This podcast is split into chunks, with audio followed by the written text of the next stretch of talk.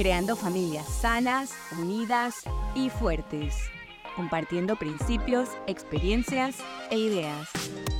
Familias Fuertes, el podcast. Hola, mi nombre es Elena y hoy quiero contarles cómo experimenté en mi vida una temporada de tristeza y de depresión.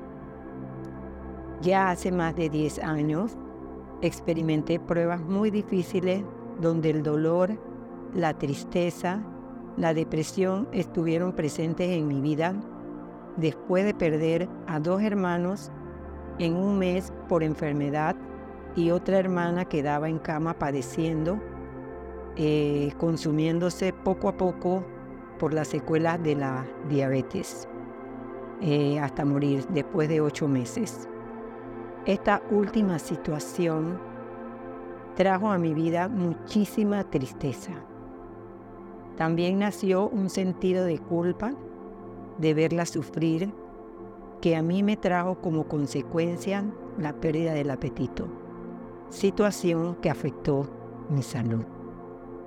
También en ese tiempo tenía problemas en el trabajo de maltrato y todo se acumuló y fue muy difícil salir de aquel momento. Todo lo que estaba viviendo me hizo dar cuenta que yo no era la mujer fuerte que creía ser. Y aunque para ese tiempo estaba yo casada con tres hijas y confiando en que el amor y la unión familiar era lo que me podía sacar de cualquier prueba que tuviera, me di cuenta que no fue así. Pasaron meses y meses, llegó un año de aquel momento trágico y no encontraba cómo salir de esa depresión y de ese dolor y que afectaba la convivencia familiar. Esta situación me llevó a buscar ayuda psiquiátrica, tomar medicamentos, eh, sentir que mis hijas y mi esposo trataban de ayudarme llenándome de su amor. Pero cada intento que hice en ese momento fueron fallidos. No hubo manera que yo pudiera salir de aquel problema que sin saber qué lo había producido en realidad, porque ya sabía que mis hermanos habían muerto y que mi hermana también padecía de esa enfermedad, no logré salir de la situación. Solo bastó una propuesta que me hizo la hija de mi primera hermana que allá había muerto y que ella había experimentado esos mismos sentimientos. Y ella pudo pues encontrar una ayuda en Dios para salir de todo lo que había pasado. Y cuando ella supo de mi situación, ella me dijo, tía, usted sabe que solo Dios puede ayudarla. Y en ese momento fue cuando me di cuenta que todo el tiempo que había estado sufriendo me alejaba, que me alejó de Dios, no pude buscarlo para poder salir de esto. Sin embargo, cuando ella me dijo a mí esas palabras de que Dios era el único, en ese momento supe que era mi única tabla de salvación, pues ya estaba yo eh, cayendo en enfermedades por no comer, tuve eh, problemas psicológicos con los alimentos, cada vez que tenía que comer, a mi mente venían, este alimento da azúcar, este alimento eh, da colesterol, y entonces veía la vida de mi hermana en la mía, porque pensaba que su diabetes era por una mala alimentación. Entonces yo decidí no comer. Ya había pasado un año y yo aún seguía con el mismo problema. Pero cuando ella me dijo esto, yo no dudé en buscar a Jesús. En ese momento yo acepté al Señor como mi Señor y Salvador y muchas cosas sucedieron. Dios había hecho conmigo grandes cosas. Él me devolvió la salud, me devolvió la paz, la esperanza y lo más importante de todo, que mi fe en Dios trajo como consecuencia que mi familia también caminara con Jesús. Eh, hoy quiero decirles a cada uno de los que esté escuchando este podcast que el único que puede ayudarnos en momentos de depresión y de tristeza y cualquier otra situación que tengamos es Dios. Y lo mismo que yo escuché en ese momento de mi sobrina, que ella también había estado pasando por lo mismo, porque ella era la hija de la primera hermana que murió. Hoy le digo a cada uno de ustedes que solo Dios puede ayudarles. En Marcos 9:23 dice que para el, el que cree todo le es posible. Y los exhorto a buscar del Señor. Gracias. Bienvenidos a nuestro episodio 14 del podcast Familias Fuertes. Hoy nos acompañó Elena y Elena ha presentado su testimonio, un testimonio de vida, donde compartió cómo experimentó una temporada en su vida de tristeza y depresión. La semana pasada iniciamos esta, esta serie corta donde conversamos un poco sobre los momentos en donde experimentamos tristezas, tristezas profundas, y que pareciera que la vida se tornase color gris, algo que de seguro muchos de nuestros oyentes han experimentado o posiblemente estén experimentando en el tiempo presente. Por eso este, este podcast, eh, dando seguimiento al testimonio de Elena, vamos a hablar un poco la manera en que ayudamos a las personas que están pasando por temporadas de depresión y también aquellas ocasiones en donde no somos buenas ayudas a las personas que estén necesitando tiempos de acompañamiento. Así que bienvenida Margie, Esta, este tema es muy especial y queremos abordarlo con un, sentido de responsabilidad y, y que sea al cierre y de seguro, en este cierre, al igual que el anterior, tendremos una, una palabra de esperanza para toda aquella persona que hoy puede estar atravesando temporada de depresión. Bienvenida, buenas, buenas noches. Hola, sabes que escuchando a Elena, eh, la conocimos mientras atravesó lo que hoy pudo narrarnos y damos, somos testigos de, de su estado, cómo llegó y somos testigos de cómo está hoy. Y creo que el tipo de depresión por el cual ella transitó fue una depresión situacional que se degeneró o se afectó otras áreas de su cuerpo, como ya bien lo mencionó, eh, la falta de apetito, porque en, realmente lo que había era temor. Temor de ella también desarrollar una enfermedad que la llevara a una condición de, de salud que le, le, impidiera ser funcional y luego pues el desenlace que, de, fallecimiento. Y qué interesante eh, lo que ella menciona es que ella tenía un grupo de apoyo em, altamente valioso como lo es su familia. Sí. Y aunque aún ella menciona casada, bien casada con un hombre que la ama, sus tres hijas en ese tiempo solteras, muy cuidadora de ella, eh, nosotros escuchamos a Elena eh, expresar cómo eso fue insuficiente, aunque ellos intentaron, y muchas veces como amigos o familiares, intentamos dar consejos a aquellos que están atravesando la depresión o una profunda tristeza y a veces no somos tan sabios. Y por eso hoy vamos a hablar un poco sobre los sí y los no, ¿verdad? Porque mm, sabemos que nace de, un, deseo de ayudar, pero muchas veces, como lo mencionaste, no ayudamos, sino que en algunas medidas hasta podemos empeorar la situación de tristeza. Sabes, aquí hay un listado de frases que no debemos decir y frases que sí debemos decir. Así que si usted está tomando nota, usted puede decir, ¿sabes qué? Acostumbraba a usar esa expresión cuando estaba cerca de personas que estaban experimentando eh, depresión. Pero quiero, quiero animarles. Por ejemplo, se nos recomienda no decir no decirle a la persona, no debes sentirte así, porque realmente es algo que ellos no pueden controlar. Se nos recomienda que usemos expresiones como la siguiente. Me preocupa lo que sientes.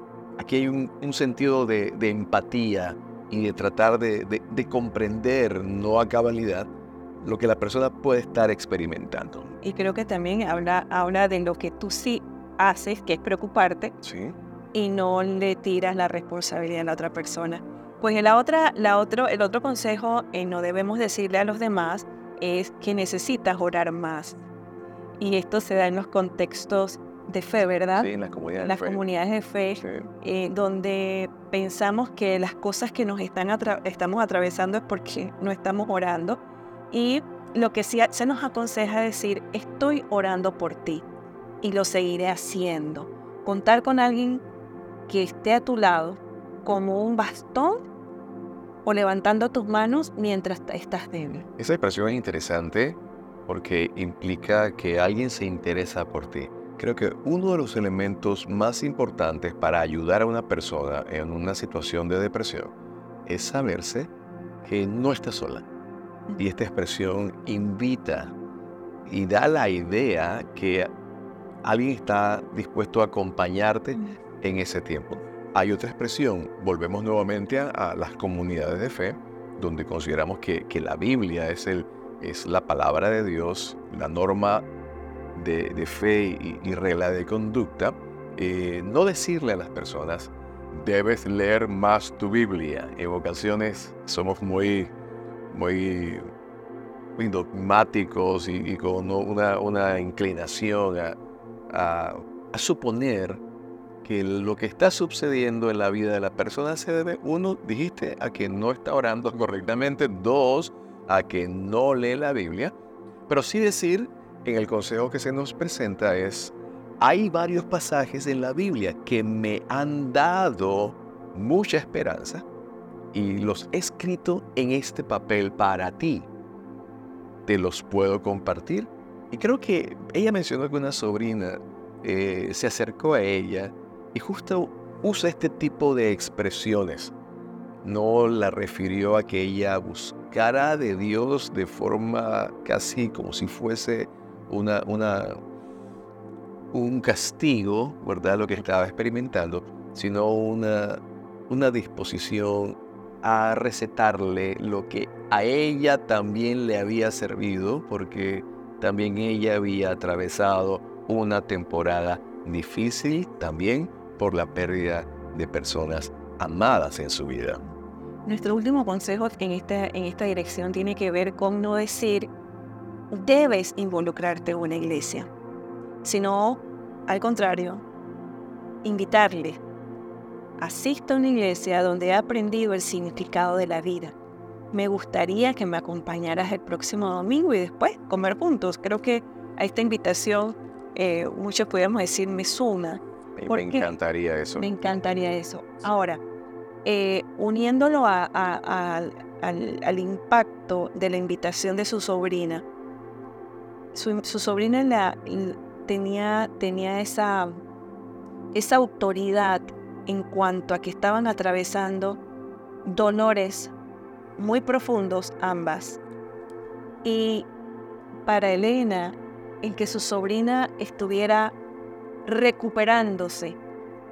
Le hablaba de, de esa fuente donde ella había encontrado paz. Le hablaba que esa fuente era una fuente eh, real porque su, sobrina estaba experimentando realmente calma en su tempestad, estaba disfrutando nuevamente de la paz.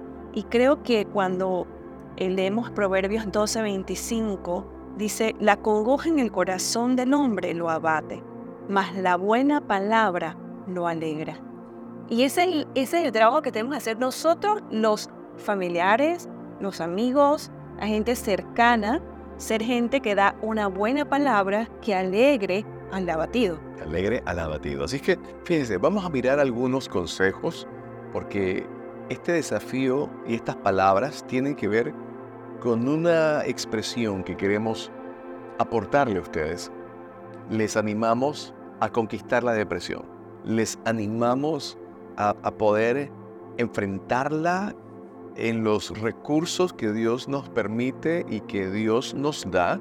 Y como decía Elena, nada funcionó para sacarme del hoyo donde yo estaba, solamente la mano de Dios, la ayuda de Dios, el amor del Señor derramado y experimentado sobre nuestras vidas. Así que entendamos, entendamos que en la vida hay tiempos.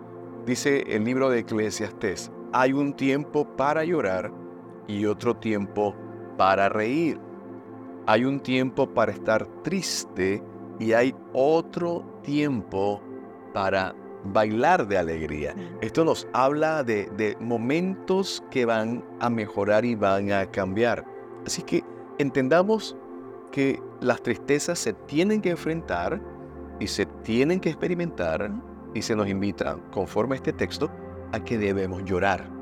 Pero también debemos entender que hay tiempo para ser sanados, hay tiempo para ser ayudados. Así es que entendamos las temporadas, expresemos el dolor que corresponda, la emoción que corresponda, pero lo importante, conquistemos la depresión. Sí. Sabes que esa invitación es tan equilibrada. El equilibrio que nos da la palabra de Dios a, a vivir nuestras emociones lo más sano posible. Y tal vez en los podcasts anteriores hemos hablado sobre, sobre este tema, de ser conscientes tanto de los tiempos de pérdida y vivir los duelos, pero luego salir y aceptar lo que Dios nos ofrece. Eh, el poder, dice la palabra de Dios, pida a Dios que nos limpie nuestro corazón. A veces cuando lo que está, lo que subyace o lo que está debajo de la tristeza y la depresión, a veces es enojo, pues a veces es rabia, a veces hay, hay temas pendientes que nos, nos, nos, nos carcomen o nos extraen toda la vitalidad. Y no hay mejor lugar, no hay delante de nadie, sino solo delante del Señor para llegar y confesar. Y cuando leemos el primera de Juan 1, del verso 8 y 9, dice, si decimos que no tenemos pecado, nos engañamos a nosotros mismos y la verdad no está en nosotros. Si confesamos nuestros pecados, Él es fiel y justo para perdonar nuestros pecados y limpiarnos de toda maldad. Y eso es lo que necesita todo corazón afligido, ser limpiados, ser lavados. Y solamente el paso nuestro es, uno, confesarnos, llegar delante del Señor y recibir esa limpieza profunda que hace Qué hermoso. Cuando uno piensa en, en buenas cosas, creo que nuestra actitud cambia. Cuando uno tiene buenos pensamientos. Y una manera también de conquistar la depresión es procurando tener buenos pensamientos. ¿Y qué mejores pensamientos sino aquellos pensamientos que están centrados en el amor de Dios a nuestras vidas?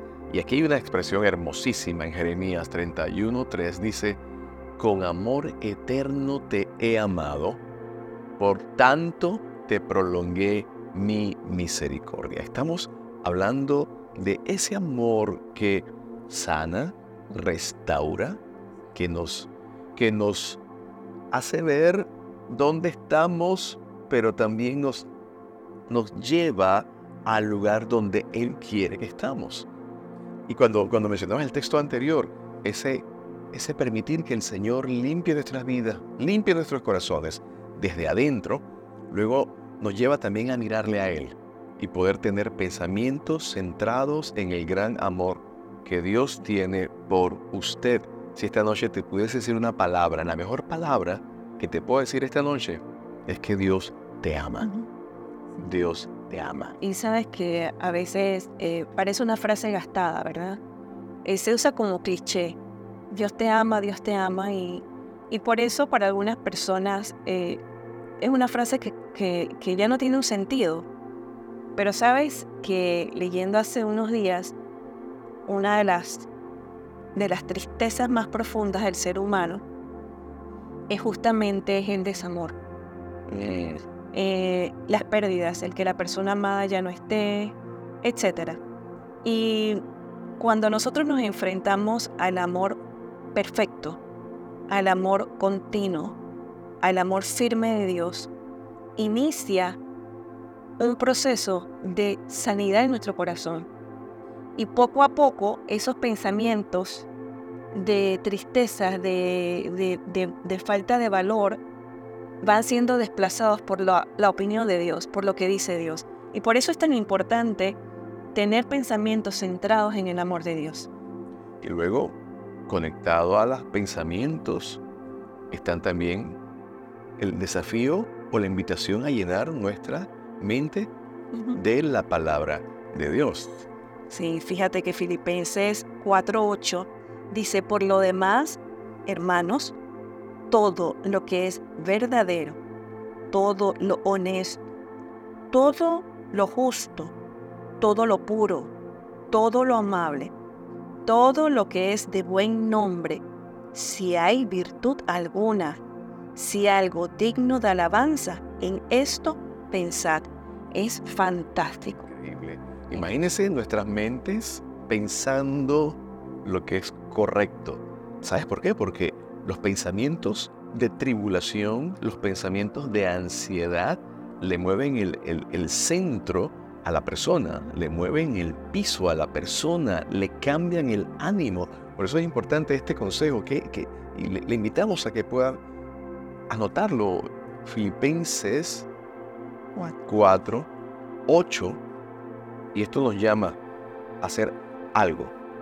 Quitar de nuestras mentes las palabras y los pensamientos negativos y reemplazarlos por pensamientos de esta naturaleza, pensamientos de bien. Y de ello, Jeremías 29 habla sobre eso, lo que Dios piensa y qué plan tiene Dios, qué piensa, qué piensa o quiere Dios para ti. Dice Dios, mis pensamientos son pensamientos de bien y no de mal para ti, para tu vida, para tu familia, para tu casa. Sabes que, bueno, es inevitable no, no traer a memoria momentos donde nuestros pensamientos humanos de derrota, de tristeza, se quieren apoderar del tiempo de, nuestro, de nuestra mente e incluso nos pueden quitar el sueño.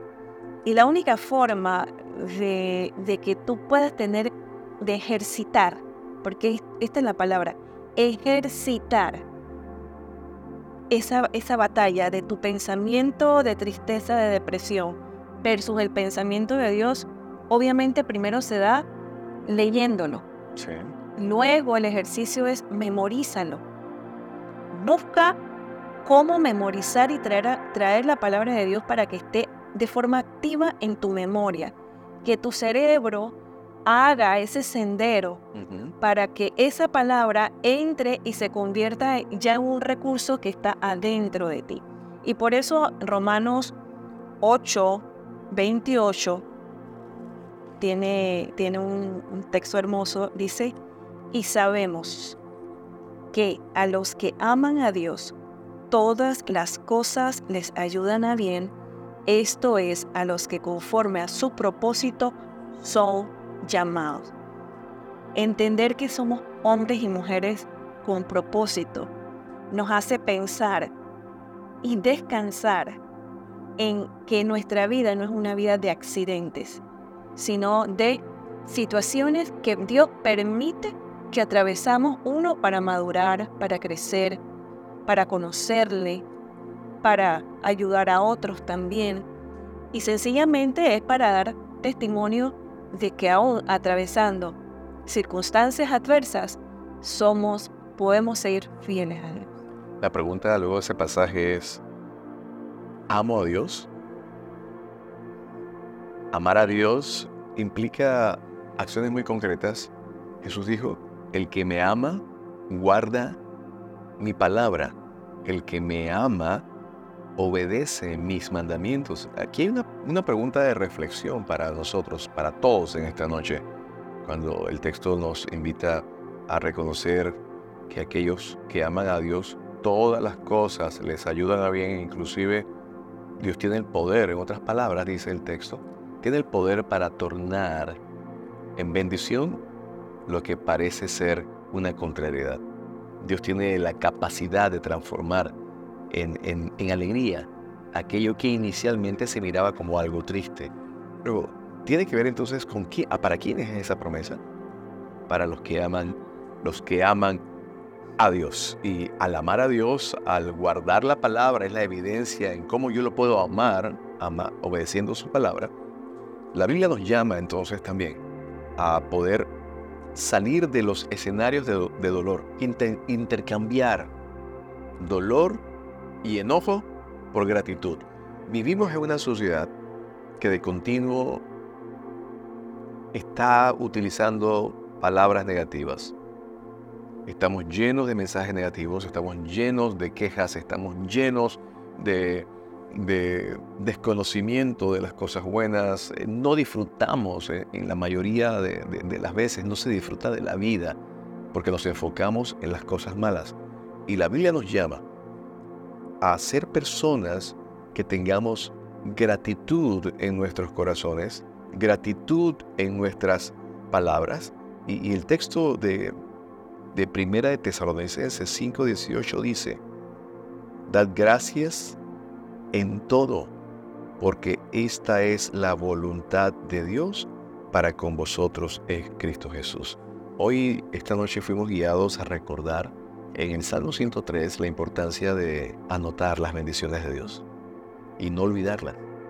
Así que hoy te animo, ahí en casa, empieza a anotar las bendiciones de Dios sobre tu vida cuán bueno ha sido Dios sobre tu vida. Y si empezamos a hacer ese listado, nos daremos cuenta que las bondades de Dios sobrepasan las contrariedades o las carencias de, de la vida. Y por último, recordemos, Dios es soberano. Dios es soberano. Y el único dador de esperanza es Él. Toda persona que nos ame está de forma limitada, aunque nos pueda amar mucho, no es capaz porque, porque es un ser humano, eh, no puede, es insuficiente. Pero la esperanza viene de nuestro Señor y cuando uno entiende esto, y creo que me quiero sumar al punto que acabas de hablar de la gratitud, uno entiende que uno está en las manos de un Dios todopoderoso y la gratitud, el reconocerlo, va a fluir de nuestro corazón. Y poco a poco, así como la oscuridad deja de estar cuando sale el sol, así mismo va a ocurrir en nuestro corazón en la medida en que lo reconozco mentalmente, pero también hago que mi boca lo hable, que mi boca lo alabe, que mi boca dé gracias. Entonces, poco a poco, esa oscuridad va a dejar de estar porque estás disfrutando del dar gracias a Dios. Y hay algo hermoso que ocurre cuando tú das gracias a Dios. Número uno, además de, decírtelo a ti mismo, es que le invocas. Porque no le das gracias a alguien que no está. Le estás dando gracias apenas, apenas Él escucha una acción de gracias. Hay algo hermoso que ocurre y es que Dios disfruta escucharnos y, Él inicia un proceso a través de su Espíritu Santo de llenarnos nuestro corazón de paz y hace cada vez más profunda esa gratitud, más profunda y ya no es una gratitud por cosas, ni siquiera una gratitud por habernos librado de cosas, sino que es una gratitud por Él, por quién es, por quiénes somos en Él, independientemente de las circunstancias. Entonces, es como, como que Él permite que mientras le vamos conociendo, agradezcamos por porque fuimos librados, porque nos proveyó, porque nos sanó. Pero luego permite que tú entres a esa profundidad de decir, Dios, yo estoy agradecida por quién eres tú, por lo que soy en ti y por mi experiencia de conocerte. Ya. Y listo. Y listo. Y listo. ¿Sabes? conocemos a Elena. Y la vimos llegar muy triste y hoy es una mujer radiante. Hoy la vimos aquí mientras grabamos el podcast y, disfrutaba lo que leía, inclusive las partes más difíciles, porque de una forma u otra, sin esas partes difíciles en su vida, no hubiese tenido la oportunidad de conocer al Señor. Hoy, y creo que se le olvidó mencionar, ella decía, hoy tiene. Hoy la familia ha aumentado porque narró que tenía un esposo y tres hijas. mencionó y se le olvidó. Hoy tiene un esposo, tres hijas. Y tres nietos. Y tres, y tres nietos, menciona ella, con mucha alegría. Y damos gracias porque la promesa del Salmo 147.3 es real, fue real para Elena, es real para todos nosotros y es real para aquella persona que se decida a creer y entregar su vida a Jesús. Dice el Salmo 147.3, Él sana a los quebrantados de corazón y venda sus heridas. Te animamos a que tengas un encuentro personal con Dios, que puedas rendir tu vida sabiendo que solo Él es la respuesta para nuestras necesidades más profundas, las necesidades del alma.